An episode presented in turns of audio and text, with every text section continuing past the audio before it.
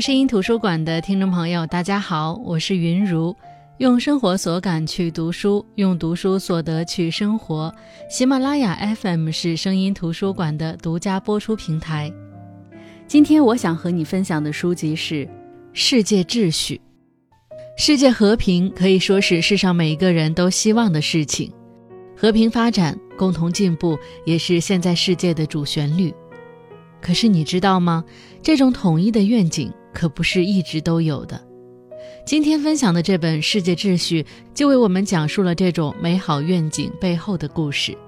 听完这些故事，你不但会了解现在世界的政治格局是怎样形成的，也能对整个世界历史的发展拥有更深入的理解。这本书的作者可以说是相当重量级的，就连前任美国总统特朗普在对中国进行国事访问的时候，也要虚心的请教他的看法。在美国的政界，这本书的作者可以说是大佬中的大佬，他就是亨利·基辛格。其实，现有的世界秩序的形成并不是一蹴而就的，整个世界秩序经历了三次发展和演变。在人类社会的初始阶段，由于各个国家比较分散，交通也不发达，所以并没有建立起统一的世界秩序。最初世界秩序的形成需要追溯到公元四七六年，也就是西罗马帝国灭亡之后。当时整个世界都处于混乱黑暗之中，西罗马帝国分裂成了十几个国家，这些国家开启了一段长达一千年的战争。而随着历史的发展，战争不断升级，欧洲各国之间关系愈发紧张。马丁·路德还发起了宗教改革运动。激化了原本就不和谐的欧洲各国之间的矛盾，导致欧洲爆发了全面战争。而在战争之后，欧洲各国开始商讨如何才能避免这种劳民伤财的事件发生，于是签署了历史上第一个以和平平等为基调的国际型合约。这个合约叫做《威斯特伐利亚合约》，这也是世界秩序最初的体现。而世界秩序的进一步发展是在18世纪，这时法国爆发史无前例的大革命，整个社会体系经历了一次重塑。而在这一阶段，拿破仑横空出世，他无视了之前约定好的和平发展传统，开始了统一欧洲的进程。欧洲各国则为了自保，结成了反法同盟。战争又一次席卷了欧洲，最终拿破仑失败。随着这场战争的落幕，反法联军召开了第二次国际会议，也就是维也纳和会。这场会议使得世界秩序再一次趋向稳定发展，确定了均衡原则。到了这一阶段，世界又有一段持续稳定的时期。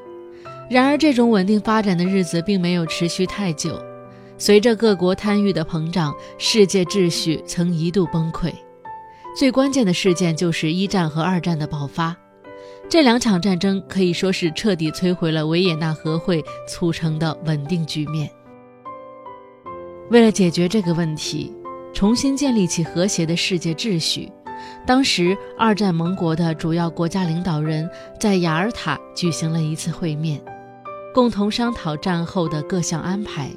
其中有一项议题对于世界秩序的建立有着重大的意义，那就是建立联合国。也就是说，这是人类第一次尝试用面向全人类的国际组织来维护整个世界的和平与秩序。联合国不仅延续了威斯特伐利亚体系的各国忠于主权和平等的原则，同时也保存了维也纳合约中的均衡守恒的理念。可以说是保留了之前秩序中的优点，摒弃了缺点。至此，世界秩序经历了第三次发展，也标志着现存的世界秩序基本建设完毕。听到这里，我们大概能够了解世界秩序的缘起和发展脉络。但是，你们有没有发现，整个体系建立的参与者主要是欧洲各国？而作为当今世界体系中的两个巨头，中国和美国，却基本不见踪影。这是说明中美两国并没有在最初世界秩序的构建中发挥作用吗？那接下来就为大家解答：首先，我们来讲一讲中国。古代中国始终认为自己拥有整个天下的管辖权，所有国家都应该依附于中国，接受中国的领导。而对于这些附属国，古代中国会根据他们对天朝文化的尊重程度来决定两国之间的亲密程度。所以在古代中国看来，其他国家只分为两种：一种是接受自己掌管的附属国，像是古代的朝鲜、越南等等。针对这些国家，古代中国会主动进行文化输出、开展贸易，甚至是直接给予一定的经济援助，也就是所谓的朝贡，彰显自己的大国气度。而第二种就是本身的礼仪和中国相差甚大，并且拒绝接受天朝的文化输出的这些国家，被古代中国称为蛮夷。当时的统治者不会主动去侵略这些国家，但会使用一些计谋去进行制衡或者拉拢他们。这种对待周围国家的模式一直持续到了清朝末期。很明显，这种朝贡体系是有问题的。但由于在最初的时候，古代中国国力在世界首屈一指。所以一直以来，这种体系都十分稳定。直到1840年，当时的英国为了扭转对中国的贸易逆差，用鸦片和军舰撬开了古代中国的大门，逼迫当时的清政府签订了《南京条约》。这个条约撕破了当时清朝统治下的繁荣表象，也就是在那个时候，朝贡体系的弊端才彻底的暴露出来，并且灾难接踵而至。在一八九四年，中日两国在东海进行了一次激烈的海上战争，最后以清政府的全面溃败而告终。也就是在这场战争当中，实力最强的北洋海军居然全军覆没。这是一次标志性的事件。为什么这么说呢？因为古老的朝贡体系本来就摇摇欲坠，这次败给日本算是最后一击。这场后来被命名为甲午战争的侵略。可以说是给中华民族带来了空前严重的民族危机，而沿用了千年的朝贡体系崩溃，使得当时中国的国际地位急剧衰落。从此，不断有列强侵略当时的中国，这也就导致了国家内部的有志青年对清政府的统治产生了强烈的不满，走上了革命的道路。而随着无数革命者的爆发，中国结束了延续几千年的封建社会。人民推翻清政府，让中国一改闭关锁国的思想，开始正确的看待世界形势，并主动融入当时主流的国际秩序，也就是之前提到的威斯特伐利亚体系。之后，中国更是作为协约国，获得了第一次世界大战的胜利。然而，我们都知道，这次的胜利对当时的中国来说，并没有得到什么好的结果。在战后举行的巴黎和会上。各个国家首要目标不是想要维持住稳定的国际关系，反而把重点放在了如何瓜分战争的利益上。而由于当时中国的国力过于薄弱，虽然是打赢了战争，但却依然无法保全自己应有的权益，不仅没收回被德国侵占的青岛，北洋政府更是被迫与日本签订了不平等条约。在那一刻，中国第一次融入世界体系失败了。之后，中国始终在为融入世界秩序而付出努力，一直到第二次世界大战结束，中国又一次获得了战争胜利，成为联合国五个常任理事国之一后，才在世界秩序搭建中拥有平等的话语权。这是对中国的肯定。然而，联合国的出现并没有带来大家想象中的和平，反而走向了另外一个极端。冷战开始了。几乎让所有的国家都被迫卷入了这场没有硝烟的战争。中国被非法剥夺了在联合国的合法权利二十多年之后，直到一九七一年，中国才恢复了在联合国的合法席位，成为了常任理事国。这场僵局才得以慢慢被解开。而直到一九九一年苏联解体，四十余年的冷战结束，联合国才真正开始走上良性的发展之路。中国恢复联合国合法席位之后，妥善处理国际事务，为维护世界和平贡献自己的力量，这就是中国在世界秩序的搭建中产生的作用。而除开中国，我们不得不承认，美国和现今世界的运转发展息息相关。那么问题来了，美国从一开始就是如此的豪强霸道吗？基辛格在这本书里告诉你，答案是否定的。那我们来看一下美国是如何融入世界体系的。与现在不同的是，最初美国的世界观和秩序观更偏向中立，也就是说，面对争端，美国不会主动的参与其中，也不会和别的国家结盟。在美国这一阶段被称为孤立主义。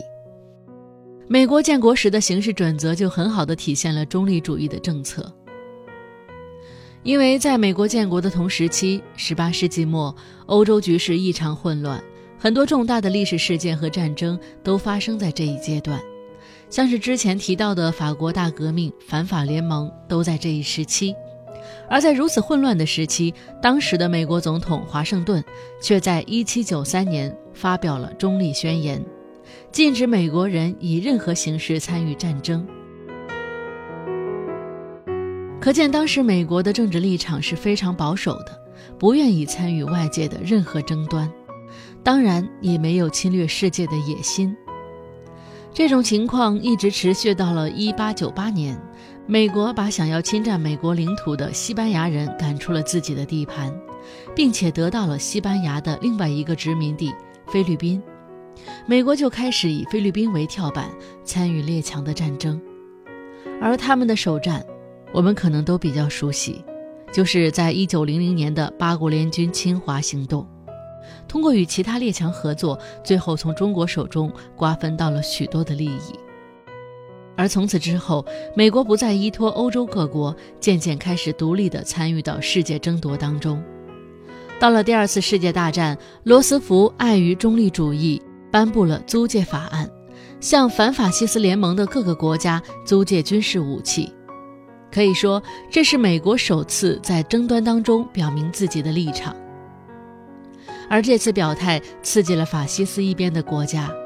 就在法案颁布的同一年，日本偷袭珍珠港，导致太平洋战争爆发，这也促使美国加入了反法西斯战争，最终和中国、英国等国家一起取得了二战的胜利。到了1945年的二月，罗斯福、丘吉尔和斯大林在雅尔塔召开会议，商议建立联合国。如果说在世界秩序建立初期，美国的存在感比较薄弱的话，那么，在当今世界秩序的建立中，美国可以说是起到了意义深远的促动作用。无论是战争的走向，还是战后联合国的商议，都能看到美国的身影。这也标志着美国开始积极融入世界秩序中。随后的日子里，美国始终占据了世界秩序的主导权，直到进入二十世纪末期，欧盟的出现以及中国的经济实力崛起。才让世界秩序慢慢趋于平衡，保持了现在的状态。那到这里，这本世界秩序的重点部分就讲完了。天下大事，分久必合，合久必分。中国人几乎出自本能地利用辩证法看待世界秩序的发展，乐观且自信地相信，中华民族必将重新屹立在世界民族之林。或许读完这本世界秩序之后，我们能理解，这个世界上还有很多很多国家和民族也如此的渴望复兴和崛起。在知道这样的事实之后，也许能够更加理性的理解和接纳这个世界的多样性，也更加乐观而自信的相信自身民族和国家的独特性。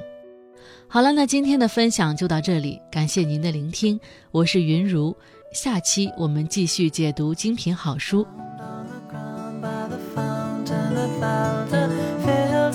almost dry, lying in the sun sun by the side.